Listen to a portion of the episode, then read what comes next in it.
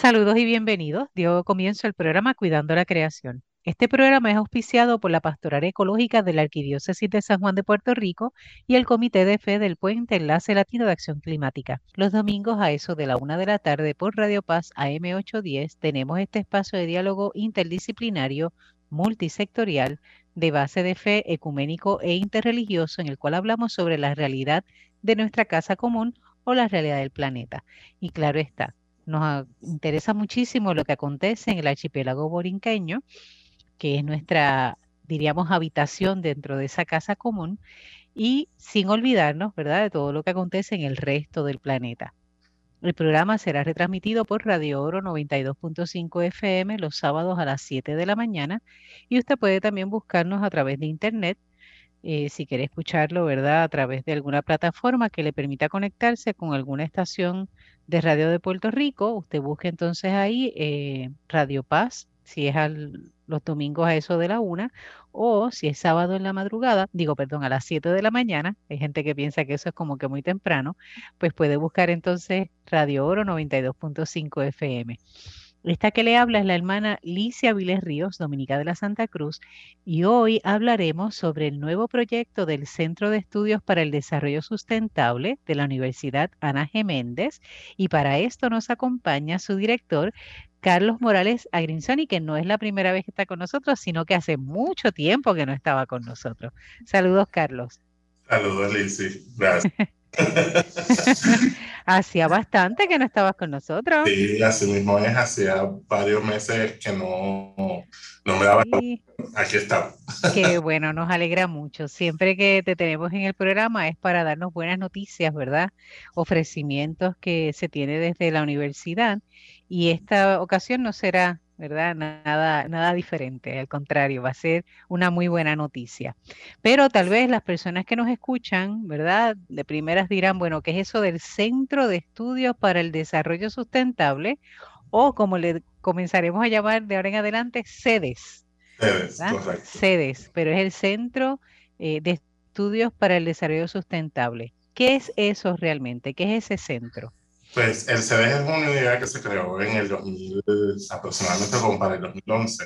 Es una iniciativa de la Universidad Ana Geméndez, donde eh, buscamos eh, potenciar ¿verdad? Eh, medidas y desarrollo de proyectos y actividades que de alguna forma estén alineados a los principios de sostenibilidad o sustentabilidad para la isla. Nosotros en el centro eh, trabajamos proyectos y diseñamos proyectos dirigidos a atender alguna necesidad que tenga eh, eh, la población de Puerto Rico o buscar alternativas para propiciar ese desarrollo inteligente o ese desarrollo sostenible que necesita el país para crear ese balance entre lo que es el desarrollo económico y el ambiente. Mm, eso te iba a preguntar, ¿cómo se define, verdad, desde desde el centro eso de el desarrollo sustentable. El desarrollo sustentable son, es, es aquel desarrollo que cuida los recursos existentes, tanto naturales, ¿verdad? Como, como los recursos estos físicos, para el disfrute de estas y futuras generaciones. Eh, es, un, es un eh, ¿verdad? Dentro de la definición, si la buscamos por, por lo que es la UNESCO, es, son aquellas iniciativas que crean ese balance entre la conservación del ambiente y el desarrollo socioeconómico.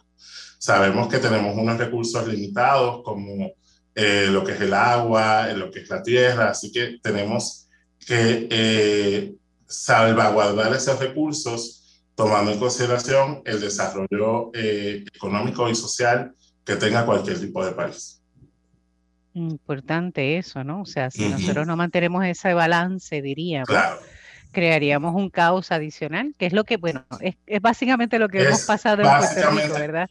Exacto. lo que estamos viviendo tanto en Puerto Rico como a nivel, a nivel global ha sido, ha sido consecuencia, ¿verdad? De, de ese desarrollo desmedido que nos ha creado ese balance. Tenemos el cambio climático, eso nos ha traído eh, eh, eventos atmosféricos eh, eh, de grandes magnitudes, como fue el huracán eh, María, como fue el, el, huracán Irma. así que todos estos cambios, de alguna forma, están relacionados a ese desarrollo desmedido y a ese crecimiento exponencial que hemos tenido como, como civilización que nos ha afectado en nuestros recursos naturales. Y una de las cosas, entiendo, ¿verdad? Que, que hemos en algún momento, ¿verdad? Tuvimos un modelo o mantenemos a veces un modelo, ¿verdad? Donde solamente se piensa en la ganancia, donde se piensa solamente en obtener beneficios, pero eso va en detrimento, ¿verdad? Eh, el modelo en que se ha ido montando es en detrimento de los recursos y a fin de cuentas es en detrimento nuestro también. Claro, de algún modo... Todo, se, todo se, se interconecta. Correcto. Eh, el agua. El agua es un recurso eh, eh, natural que nosotros necesitamos para nuestra subsistencia. Sin embargo, el alto costo que pagamos en el agua es producto de, de nuestras actividades en este desarrollo, ¿verdad? Esto, de infraestructura y desarrollo social que hemos tenido. ¿Por qué? Porque al, al, estas actividades impactan el recurso agua, ya sea lo contaminamos, ya sea que nuestras escorrentías eh, eh, de las casas afectan los cuerpos de agua. Así que para hacer esa agua potable hay que tratarla. Y si hay que tratarla, hay que invertir dinero, tecnología que hacen más costoso ese tratamiento. Y al fin y al cabo, el, el impacto es al bolsillo del consumidor. Así que ahí vemos cómo, cómo eh, ese desarrollo desmedido de cierta forma impacta el bolsillo de la persona, ¿verdad? Que, que de, de, los que estamos viviendo eh, en, en, la isla y a nivel, a nivel mundial. Y, y, a veces no pensamos en, eh, ah, que tiene que ver el, el desarrollo de una, una, residencia o el desarrollo de un centro comercial con el impacto en el agua, pues ahí es que vemos los impactos. Y a veces no, no, no logramos ese, razonamiento o, hacer ese link con lo que es el desarrollo y el impacto ambiental y eh, nosotros trabajamos en programas educativos para, que la, para crear esa conciencia en eh, la sociedad. Interesante. A veces uno piensa, por ejemplo, nada más con el tema agua, ¿verdad? Eh, hay un punto ya de, quiebre o un punto, ¿verdad?, de no retorno, diríamos, si seguimos en la misma dinámica. Eh, obviamente siempre buscamos minimizar los daños, pero va a haber en algún momento donde por más que nos esforcemos es posible que ya suframos las consecuencias severas en algunos lugares. ¿verdad? Del mal uso que le hemos dado al recurso agua. Claro, y es bien, y, y máximo en Puerto Rico es bien interesante porque como mencionabas en tu introducción, nosotros somos un archipiélago, nosotros no somos un continente. Y nuestro, de, nuestro proceso de desarrollo eh, de infraestructura es, es en un momento dado, eh, e, ese desarrollo estuvo concentrado en como si nosotros hubiésemos, como si nosotros hubiésemos sido un continente, donde nuestros espacios no fuesen limitados. Y nosotros tenemos que entender que nosotros tenemos unos espacios limitados. Además de tener unos espacios limitados, tenemos una gran biodiversidad dentro de esos espacios. Así que nuestro desarrollo debe ir consono a conservar esa biodiversidad de nuestros espacios y a entender que no tenemos dónde, no, no, tenemos hacia dónde más crecer, porque tenemos un territorio limitado. Así que ese proceso de desarrollo, tanto eh, eh, de infraestructura, debe ir acorde con nuestro espacio. Y ha sido, ha sido difícil este proceso, ¿verdad? De, de, de, que las autoridades entiendan eh, la limitación que tenemos de espacio, pero hemos visto unos cambios, ¿verdad? En, en política pública, hemos visto unos cambios en, en, en reglamentación que han minimizado o han eh, eh, ayudado a frenar un poco esa expansión que llevábamos de crecimiento. Ahora es cuestión de pues, estar más atento a lo, a lo que ¿verdad? Tenemos eh, específicamente aquellas áreas que ya están desarrolladas para redesarrollarlas en beneficio de la sociedad y impactar menos aquellas áreas que están ya desarrolladas. Sí, escuchándote recordaba que cuando estudiaba. En Humacao nos decían que, por ejemplo, el modelo que se utilizó para crear los embalses aquí en Puerto Rico fue tomado del modelo, obviamente, en el continente, en este caso en Estados Unidos. Y obviamente las compuertas en ese momento se diseñaron para que abrieran de arriba hacia abajo. Y cuando ellos se dieron cuenta que ya ¿verdad? Ese modelo no funcionaba y había que hacer que las compuertas abrieran de abajo hacia arriba para que el sedimento, ¿verdad? Eh, se limpiara, diríamos, ¿no? Y fuera corriente abajo.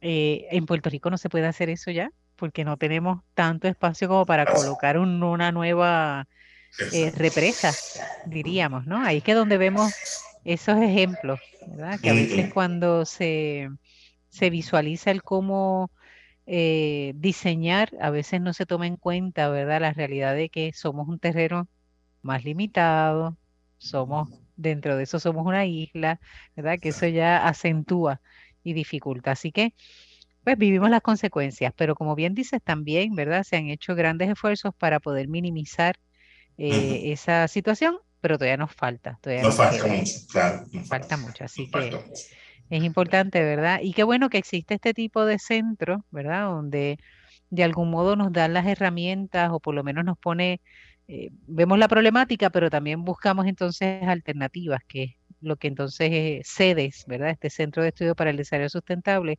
eh, provee o busca, ¿verdad? Este, trabajar. Actualmente, bueno, desde el 2011, que fue cuando fue creado, hasta el presente, eh, más o menos qué cantidad de personas o, grupos eh, se han ido beneficiando, si tienes ese dato, eh, se han ido beneficiando de este tipo de, centro. Desde sus inicios, nosotros hemos, trabajado con un sinnúmero de iniciativas. el CEDES ha publicado más de, me entiendo, sobre 10 publicaciones, o sea, 10 libros eh, relacionados al tema de la sostenibilidad en Puerto Rico. Eh, los libros que tenemos es la infraestructura verde en estos parques, donde se destaca la importancia de la infraestructura verde en las zonas urbanas. El beneficio que tiene la infraestructura verde, eh, no solamente desde el punto de vista estético, sino que el, el, los beneficios ambientales, sociales y muchas veces de salud que brindan estos espacios naturales dentro de las zonas urbanas. Eh, se han hecho estudios a nivel de, de, la nación europea y a nivel de la nación de Estados Unidos, donde se ha comprobado que espacios que no tienen infraestructura verde son espacios que propician eh, la depresión en las personas, que propician eh, que los espacios se, se vuelvan subutilizados, donde las personas pierden esa conexión con la naturaleza que es tan importante. Así que en, en, ese, en ese documento nos dimos a la tarea de mirar la zona metropolitana de San Juan e identificar aquellos espacios que, que sirven como infraestructura verde a lo largo de nuestra región metropolitana de San Juan, donde se propicie el esparcimiento, donde se propicie eh, actividades de recreación pasiva, espacios que sirven de hábitat para nuestras especies endémicas, eh, aves y otro tipo de especies, ¿verdad? Esto, eh, que, que habitan en este archipiélago. Así que, em, además de eso, el, el documento eh, establece una serie de estrategias eh, para establecer política pública, para que como parte de este desarrollo de infraestructura se tome en consideración la infraestructura verde como un elemento crucial para el manejo de las aguas de escorrentía, para el manejo de los espacios eh, inundables, para establecer estos parques recreativos en estas zonas, eh, en nuevas zonas de desarrollo. Así que esa, esa, ha sido una de las publicaciones que, que más uso eh, ha tenido. Eh, otra de las cosas, otro de los documentos que desarrollamos fue 100 estrategias para el desarrollo sostenible en Puerto Rico, donde miramos los principios de desarrollo sostenible y establecimos unas estrategias que, forman, que, que fueron parte de la política pública que se estableció en Puerto Rico sobre el desarrollo sostenible, que dieron paso a la creación de esa política, donde se, se esbozan una, una serie de principios y estrategias que tanto los municipios como el ciudadano común pueden establecer en su, en, en, ¿verdad? en, su área para propiciar ese desarrollo sostenible. Eh, de hecho, te iba a preguntar, y perdona que te interrumpa, te iba a preguntar si en algún momento eh, han identificado en alguna plataforma o proyecto, ¿verdad?, de propuesta de algún candidato, si han hecho uso de este tipo de, material. Porque nada más pensando en ese del libro de estrategias para la política pública sobre estructuras verdes, caramba, o sea, eso es un, eso es una joya, diríamos, ¿no? Sí. Entonces, eh, sería interesante ver, ¿verdad? quiénes han utilizado esas plataformas y las han integrado en sus propuestas, porque ahí uno se daría cuenta, ¿verdad?, quiénes están realmente poniendo oído en tierra, diríamos. En tierra, correcto. correcto. Eh, te puedo mencionar que cuando nosotros comenzamos en el 2011, se hicieron una serie de viajes educativos donde participaron alcaldes, representantes que viajaron a Curitiba, viajaron a Atlanta, viajaron a diferentes eh, eh, países y estados donde el tema del, desarrollo sostenible se estaba poniendo en práctica. te puedo hablar de, de Willy Miranda Marín, ¿verdad? Esto, eh, quien, quien en su plataforma y en su plan de desarrollo a largo plazo del municipio de Cagua estableció y tomó, eh, eh, adoptó principios de desarrollo sostenible y estrategias que vio en esos viajes, que, en esos lugares que se visitaron. De igual forma, el alcalde de Carolina en, en, aquel momento hizo lo propio y que son planes que hoy, hoy día tú ves que, el, que, que se han se han puesto en práctica. Una de las cosas eh, que miramos desde, desde, el punto de vista de desarrollo sostenible son los centros urbanos en Puerto Rico.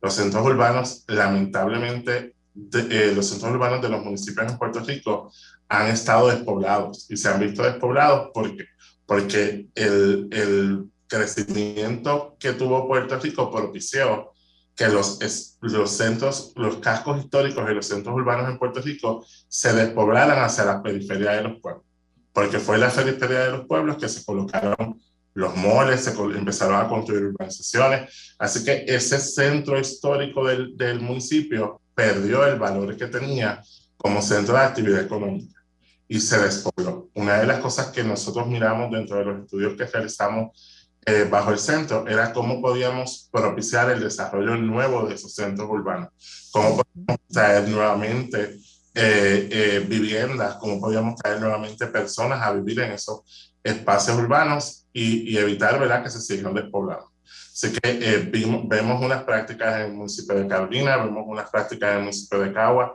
vemos unas prácticas en el municipio de Coamo. Todavía falta mucho por trabajar porque hace falta que la política pública se implemente, porque, o sea, nosotros somos el país de más leyes y reglamentos existentes eh, con un código ambiental súper, sumamente importante.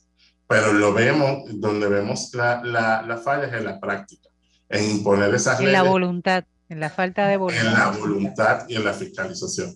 Y ahí es que todavía nos falta mucho por crecer. Pero desde el centro seguimos dando la batalla, seguimos dando el, el apoyo a, todo tipo de personas. Trabajamos desde eh, organizaciones comunitarias hasta con agencias de gobierno, el lograr ¿verdad? que, se, que se sigan implementando principios y estrategias de política pública hacia el desarrollo sostenible.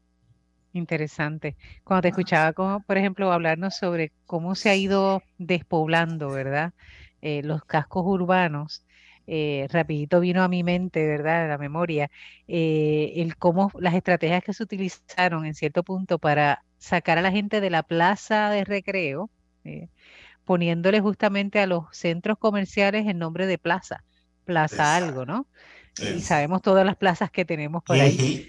Pero es una estrategia de, de ese lugar, porque las plazas de recreo en los pueblos anteriormente, ¿verdad?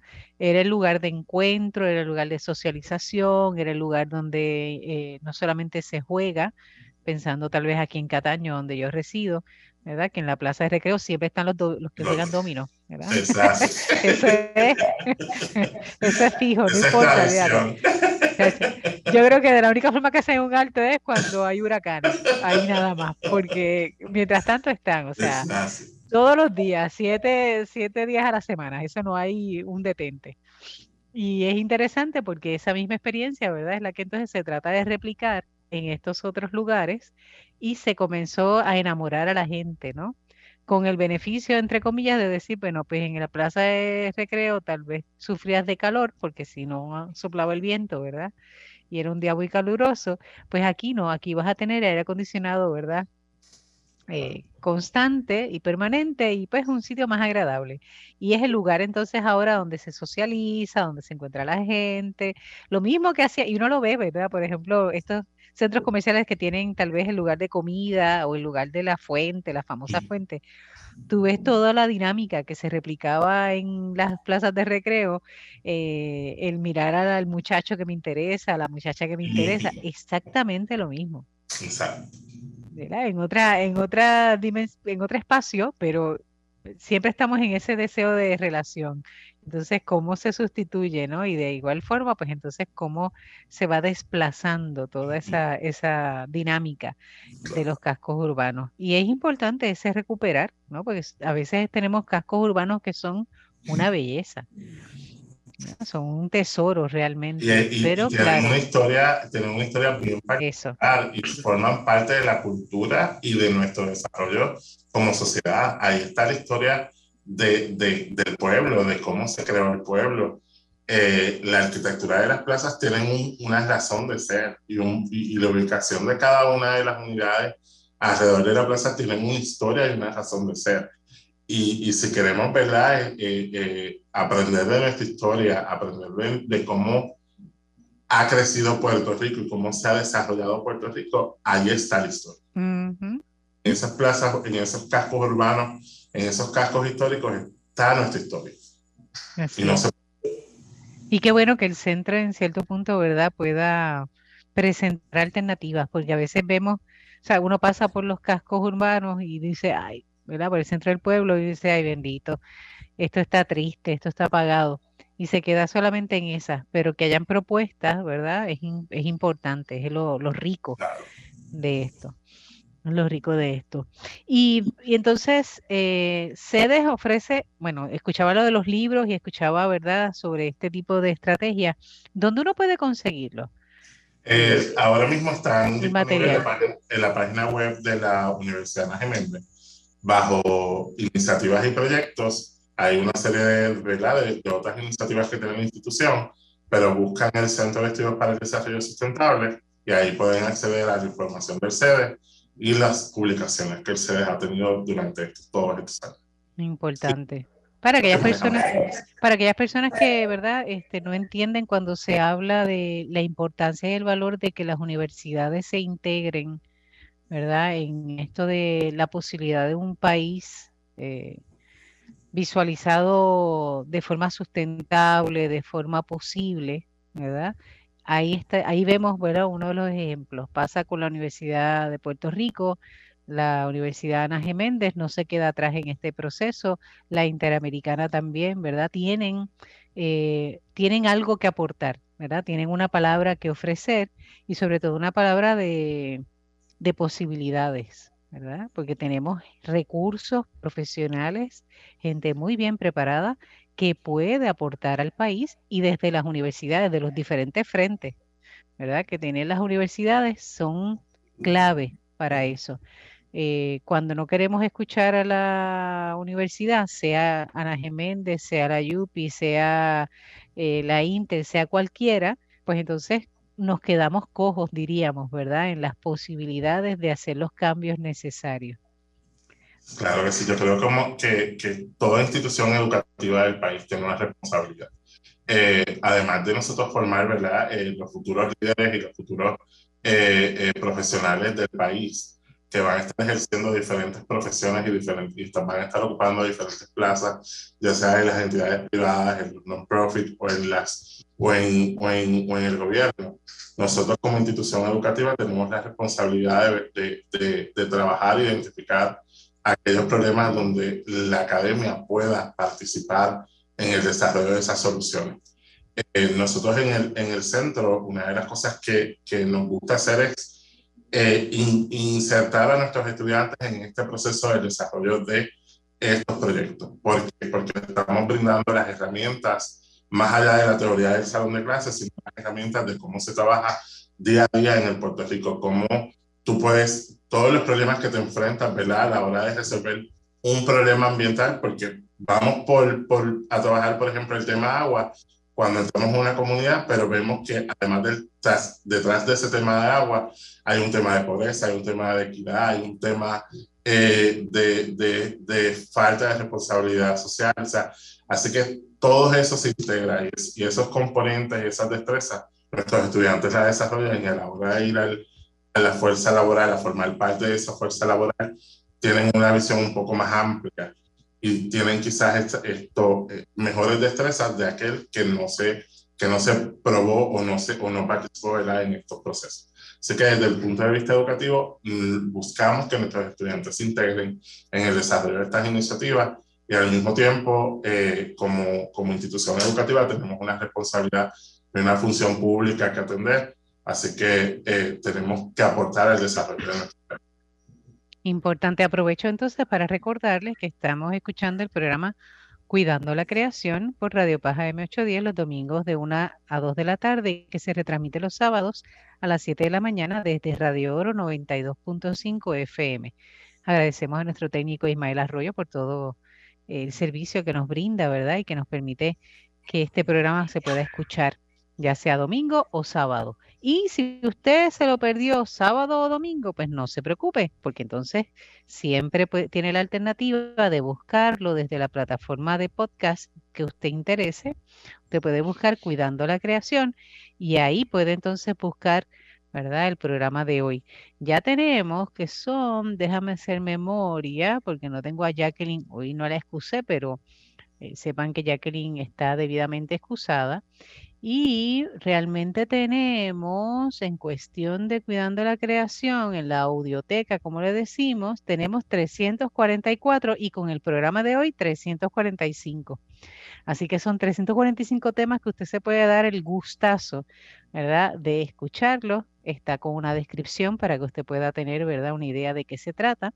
Y va a descubrir lo que nosotros eh, nos ha fascinado en estos siete años del programa y es descubrir todas las iniciativas eh, todas las personas que realmente creen en que Puerto Rico puede ser un país mucho más sustentable, un país donde genera esperanza de posibilidad de vida y de una calidad de vida eh, mucho mejor. Así que les animamos a que busquen y aprovechamos también para recordarles que si usted quiere comunicarse con nosotros o nosotras, puede hacerlo a través de Facebook, ya sea desde el perfil o la página con el nombre de Cuidando la Creación. Ahí puede enviarnos un mensaje a través de Messenger.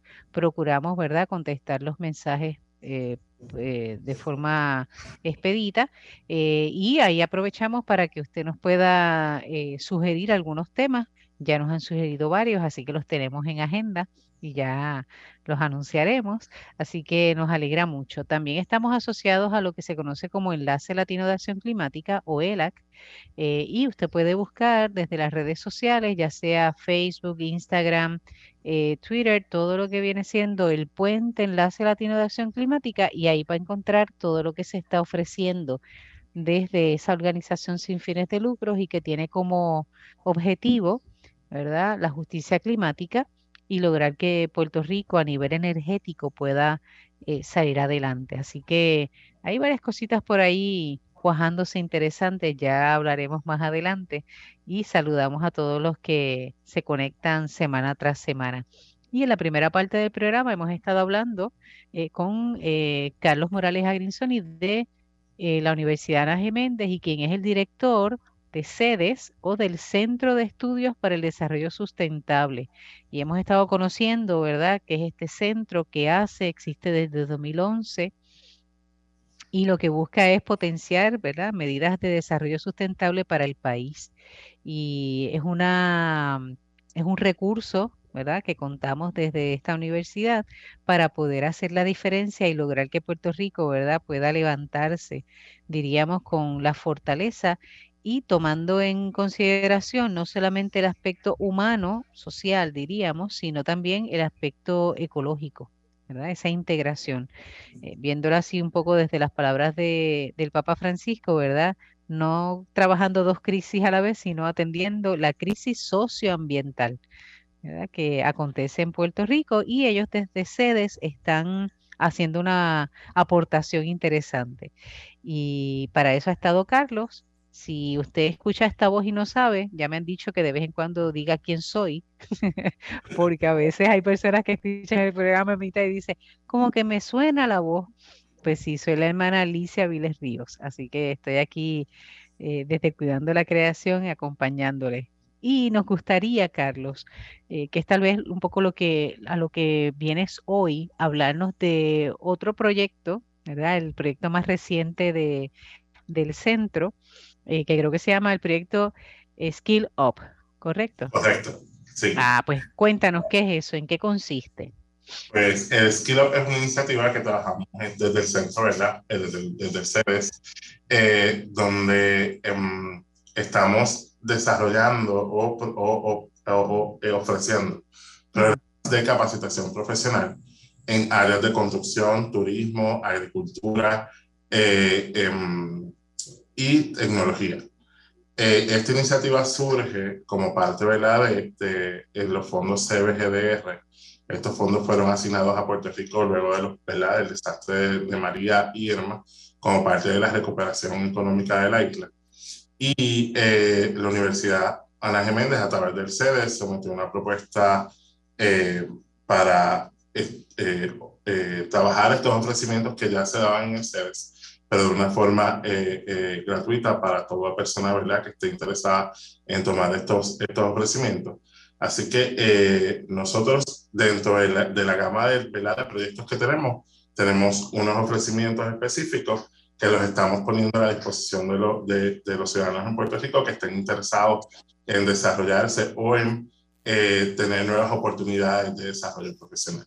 Son varios programas educativos, van dirigidos a personas mayores de 18 años, personas que estén desempleadas, subempleadas o que estén buscando mejorar ¿verdad? sus oportunidades laborales a través de tomar nuevas certificaciones. Interesante. Aprovecho para darle la bienvenida a nuestra hermana Jacqueline Torres Martín. Hello. Hola, saludos, saludos, Carlos. Qué bueno verte. Hace mucho tiempo que no te veía. Eh, Sí, hermana, este, buenos días a ustedes y a toda la radio audiencia que nos escucha. Así que voy a continuar escuchándole para ponerme al tanto. Ya yo más o menos sé de lo que iba a traer la información de Carlos, pero vamos a ver cuánto, cuánto más falta para, para interactuar con ustedes. Qué bueno verles. Gracias y qué bueno que te lograste conectar ya. Bueno, eh, Carlos, nos hablas entonces de que este proyecto Skill Up, ¿verdad? Eh, está subvencionado con los fondos CDBGDR. Eso suena interesantísimo, ¿verdad? Yo no me atrevo ni a decir lo que es, pero es del Departamento de, la Vivienda realmente, ¿verdad? Bajo los fondos CDBGDR. Y presentas o mencionas, ¿verdad? Eh, sobre las capacitaciones. ¿Podría ser un poco más específico qué tipo de, de capacitación? ¿Verdad? Por ejemplo, si yo fuera a solicitar, ¿verdad? ¿Cómo lo hago? ¿Qué, qué me ofrecen para poder entenderlo mejor? Claro que sí. El proyecto SkillUp tiene una página en, en, en, la, en la web del Sistema Universitario de Ana Geméndez para que las personas puedan acceder a la información mucho más rápido. Pueden hacer un, un search en Google, poner Puerto Rico SkillUp PR y van a encontrar información eh, relacionada con el proyecto. Como te mencioné, son varias certificaciones o varios eh, programas de capacitación profesional que estamos ofreciendo. Son alrededor de 14 programas de capacitación profesional dentro de las áreas de turismo, construcción, agricultura y tecnología.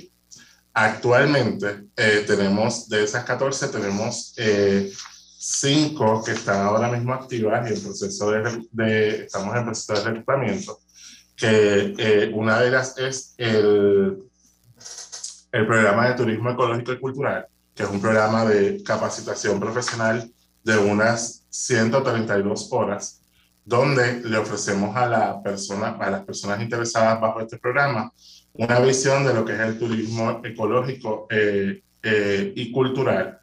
Eh, esta certificación permite ¿verdad? que, la persona, que, que una persona que tenga miras a desarrollar una, un, hacer su propio jefe o desarrollar una, una empresa, puede verse dentro de la industria de turismo como un, eh, un eh, guía turístico o una empresa que promueve las actividades turísticas alrededor de la isla. Los cursos eh, se ofrecen de manera virtual, nocturnos, de 6 de la tarde a 9 de la, de, de la noche, una vez a la semana, y em, al mismo tiempo, bajo este programa, le ofrecemos ¿verdad? la capacitación a, aquellos participantes que deseen formar su propia empresa o, un negocio relacionado con el área de turismo. Interesante. Ese, estoy mirando, entré, ¿verdad?, a la, a la página de la, de la universidad de sedes y ahí hablando del turismo ecológico y cultural, está interesante. Em, tal vez los que nos escuchan dirán, bueno, ¿habrá algún tipo de limitación de edad o algún tipo de criterio, verdad, para uno poder aplicar?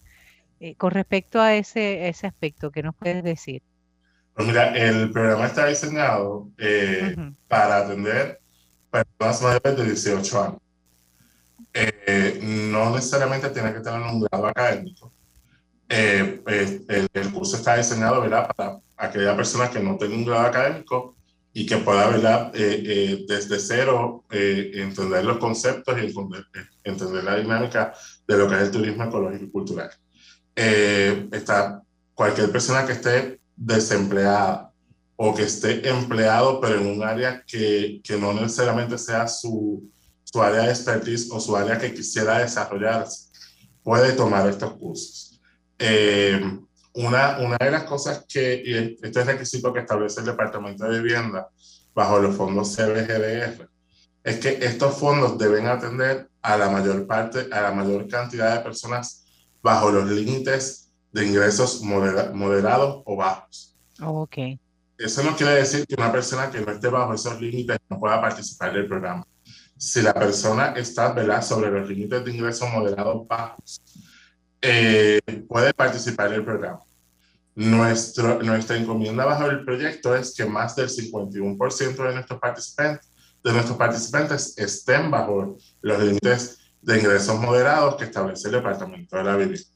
Para, para nosotros saber si la persona está bajo los límites de ingresos moderados o no, nosotros, la persona tiene que hacer una autocertificación que nosotros le proveemos la documentación donde eh, la persona ¿verdad? se califica de acuerdo a los, a los ingresos eh, de la composición familiar en una tabla que ya tiene vivienda establecida, donde tiene los topes de ingresos.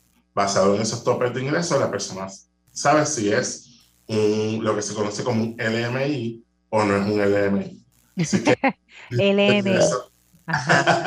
Ingreso moderado. Ok. Todo. Así que eh, em, en ese caso la misma persona puede autocertificarse.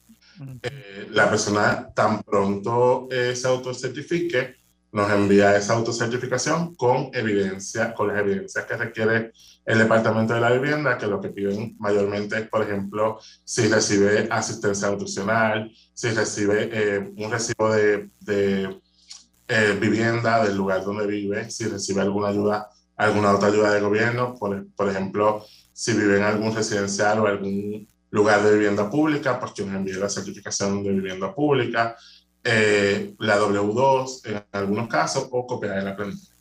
Eh, esa es la evidencia ¿verdad? Que, que, nos requiere el programa para certificar que estas personas que estamos atendiendo son de ingresos bajos o moderados. Pero vuelvo y repito, eso no quiere decir que si usted es una persona con ingresos, que, que tiene unos ingresos mayores a los moderados pueda participar. Puede participar, lo que nosotros nos aseguramos es que el 51% o más de nuestros participantes esté bajo ese, ese límite de ingresos moderados. Y veo que es de modalidad virtual, lo que... Sí, algunos programas, exacto, algunos, algunos programas, en el caso del programa de turismo ecológico y cultural, sí es 100% eh, eh, virtual. 100% virtual.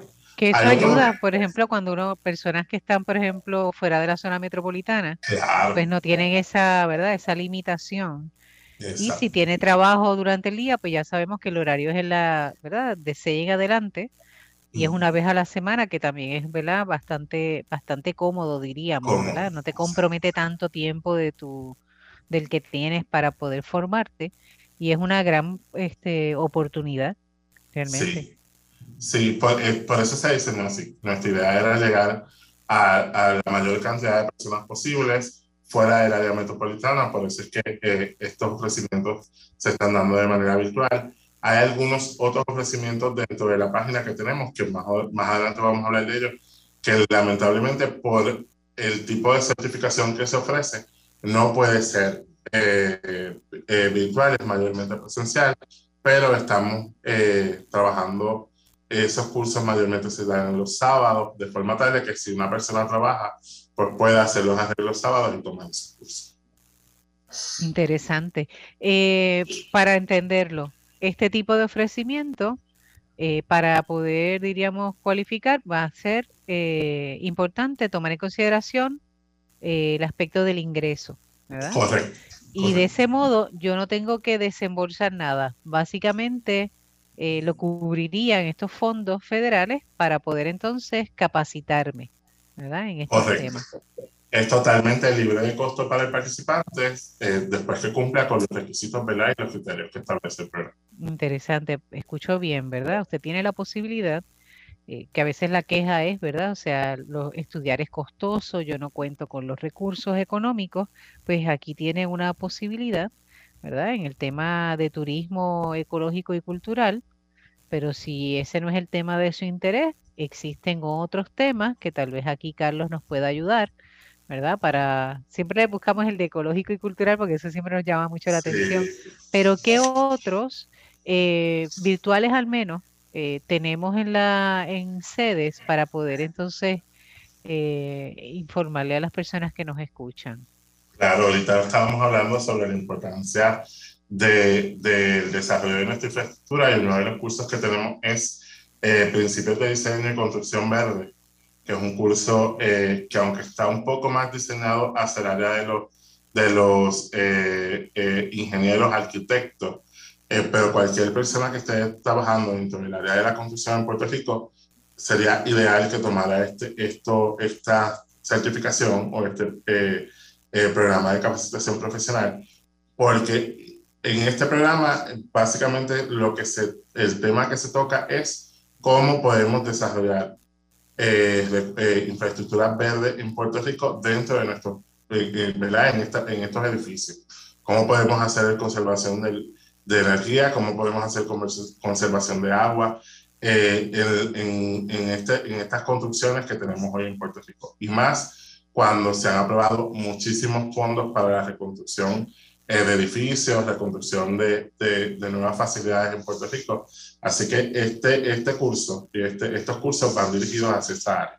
Son un total de 132 horas de capacitación profesional que, como te mencioné eh, anteriormente, van a ser totalmente virtual y se van a estar ofreciendo de 6 a 9 de la noche eh, una vez a la semana que cuando hablamos en días o en semanas, ¿verdad? Estamos hablando de una certificación que obtenemos en cuántas semanas. Bueno, en este caso, el, ah, como al ser, al ser 132 horas, pues el, el, tiempo, ¿verdad? Aumenta. Eh, esta certificación está, ah, eh, comienza ahora mañana el 13 de abril, justamente okay. el 13 de abril, y se extiende hasta el junio 30. Ok. Perfecto. Eh, ¿Y van a ser recurrentes? Me refiero, o sea, eh, una vez en julio acabe, comenzaría un, nuevo, grupo. Exacto. En este caso, en esta certificación del principio, si hay personas interesadas, ¿verdad? Eh, luego de nuestro de, cerrar la matrícula el día 13 de abril, pues pudiesen comenzar en, en, en junio o eventualmente se pueden integrar a los próximos cursos que vamos ir ofreciendo y retomar esos cursos que, que le faltaron en la próxima ronda cuando vayamos a, a, a volver a, a, iniciar. Pues aquí es importante que no se desanime. Usted dice, ay, caramba, ya pasó, pasó la fecha. No. No. Usted llame, busque la forma de comunicarse, porque si usted tiene el interés, verán el modo, ¿verdad?, de acomodarle. Si es muy tarde, pues entonces ya sabemos que ya en verano, ¿verdad?, estaría usted entre los primeros que entrarían en el segundo grupo de estas certificaciones. Pero lo importante es que no se desanime. Usted llame a sedes, que me parece, yo tengo por aquí el número, si me permite, creo que es el 787-766-1717. Y aquí la extensión es 6351, sería Carlos. La extensión puede ser la 6351, la 7361 o la 6122. Muy bien, ahí usted pregunte por sedes cuando llame. En todo caso, dice, mira, estoy interesada en unos cursos que van a estar dando eh, para el desarrollo sustentable. De ahí le van a saber decir, olvídate, y lo van a comunicar con sede y ahí usted pregunte, no se limite, ¿verdad? En este, en este proceso. Entonces tenemos el de turismo ecológico y cultural y tenemos el de principios de diseño y construcción verdes, que ambos son totalmente virtuales. Los que son presenciales o no sé si híbridos, serían presenciales tenemos uno más que es virtual, que es el, el, el, de reciclaje. Este oh. eh, esa certificación toma de, eh, trabaja el tema del reciclaje desde el punto de vista de cómo, cómo podemos propiciar con el reciclaje un negocio. ¿okay? Eh, sabemos que en Puerto Rico hay una crisis con nuestros vertederos, hay una crisis con la disposición de, de, de nuestros desperdicios, cada vez están cerrando más eh, los, los, los vertederos, ¿verdad? Que tienen una vida útil y que ya Puerto Rico no aguanta más vertederos eh, realmente. Así que eh, podemos ver el reciclaje como un negocio.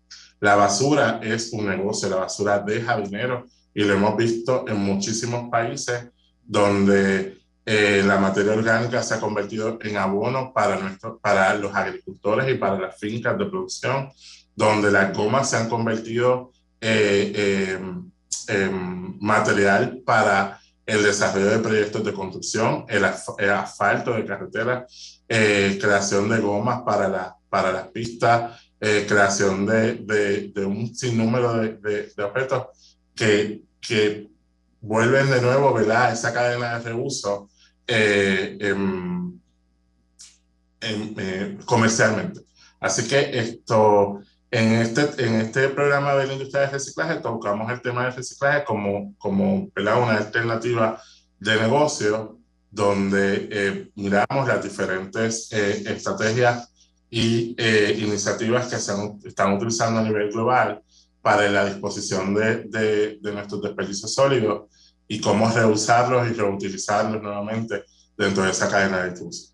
Esto me parece ideal para los líderes comunitarios, ¿verdad? Sí. Que a veces ven, ¿verdad? Uno mirando la realidad y dice, caramba, tantas gomas que hay por aquí, ¿verdad? O tantos centros de, de cambio de gomas y, y están ahí amontonándose. ¿Qué podemos hacer? Pues mira, tal vez tomando este curso, ¿verdad?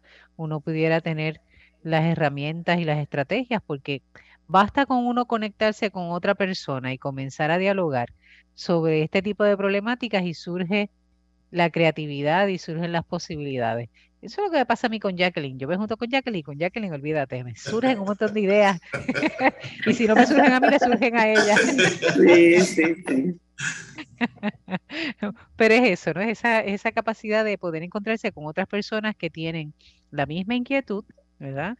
Y que nos permiten de algún modo eh, buscar alternativas. Yo creo que eso es genial. Eso es y, no solamente estos espacios de capacitación, eh, ¿verdad? como bien dice, educamos a las personas, sino que creamos espacios, como bien mencionas, para socializar con otras personas con el mismo interés. Y de, ahí, surgen iniciativas e ideas sumamente interesantes que se pueden poner en práctica para trabajar diversos temas en Puerto Rico.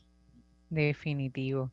Interesante. Así que tenemos tres virtuales, que sería turismo ecológico y cultural, principios de diseño y construcción verde y el tema de reciclaje. Correcto. Temas que están al día, o sea, esos son temas vigentes.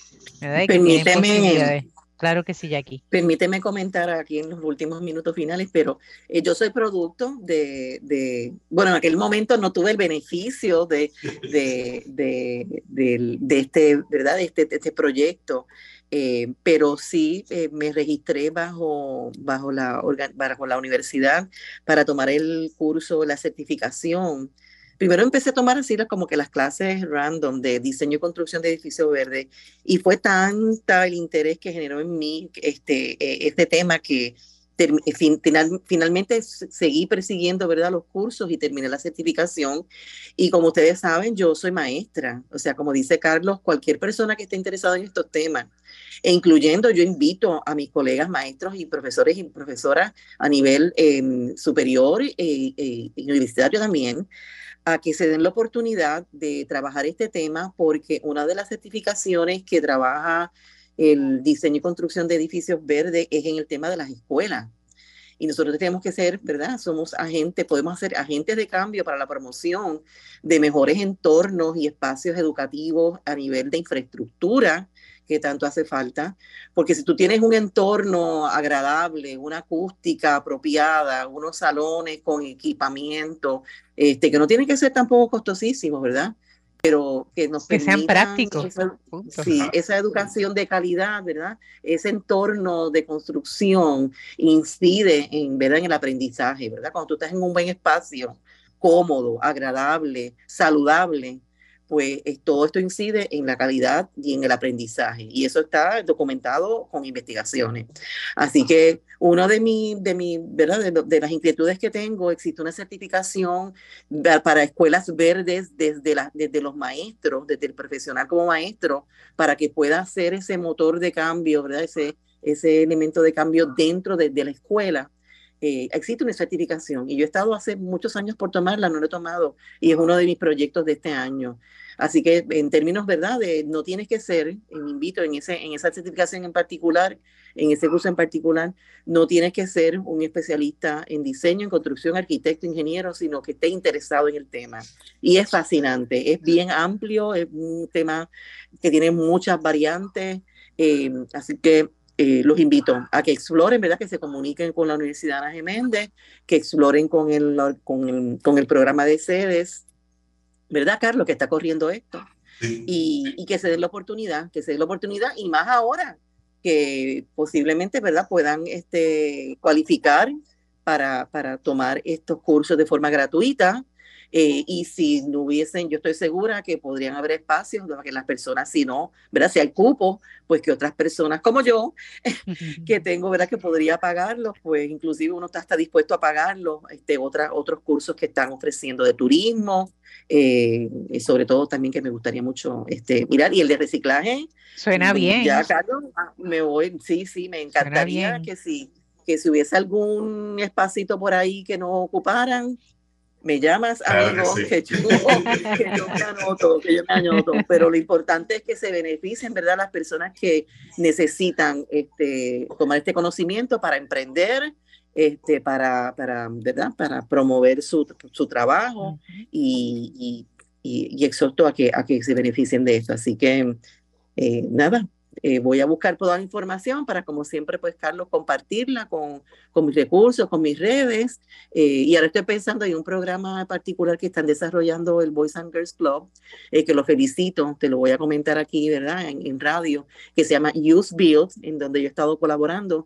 Y esa es una población que es perfecta para, para que se aprovechen esto, este proyecto Así que te voy a estar dando los contactos porque estos jóvenes residenciales se, puede decir, este, pueden beneficiar. claro.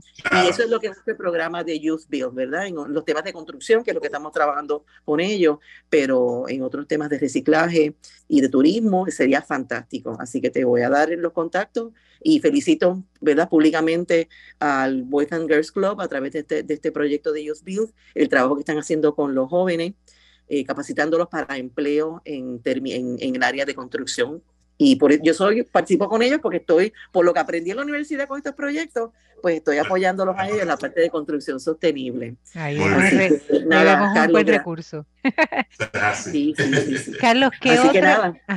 Ya estamos casi para finalizar, pero ¿qué otro programa?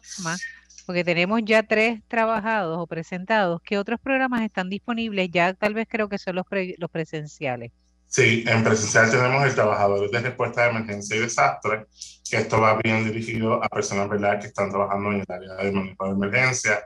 Y no solamente este tipo de personas, también, sino eh, grupos, eh, líderes comunitarios eh, que estén trabajando con los planes comunitarios de emergencia y respuesta ante, desastres. Esto sería una muy buena capacitación que está disponible para ellos y totalmente libre de costo.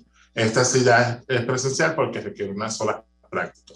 También de forma presencial es para los trabajadores de la industria de la construcción, donde tocamos los temas de seguridad y salud ocupacional, eh, que también va dirigido a, toda, a todas personas eh, ¿verdad? en el área de la, de la construcción o desarrollo.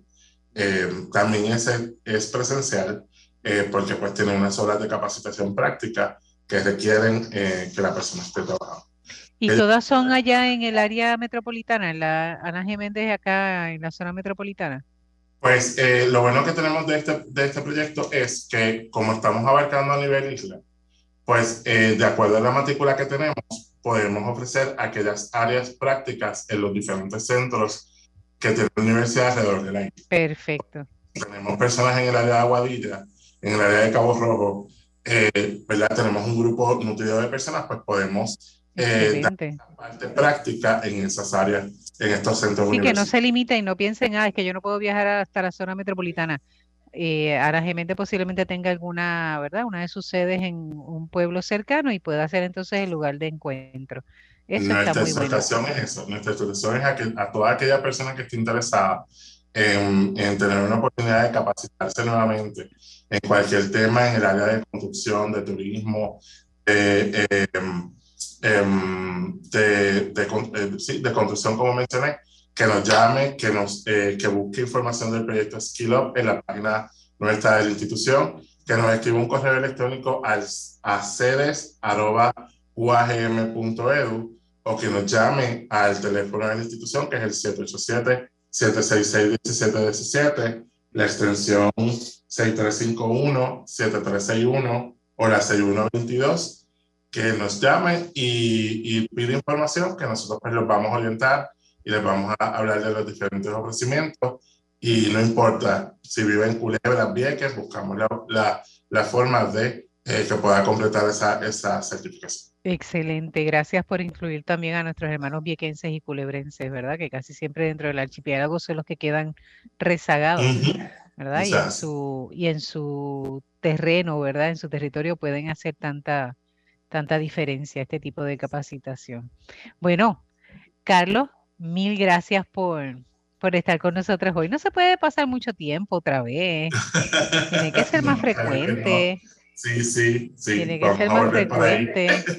Sí, porque imagínate, no nos podemos pasar tanto tiempo. Se me desaparece, Carlos. Sí, que son tantas, tantos y tantos proyectos. Pero es muy bueno porque eh, cada vez que viene, viene con cosas buenas, así que y más esto. Es una forma, ¿verdad?, en que este tipo de, de recursos, este tipo de ayuda, es un tipo de ayuda económica, ¿no?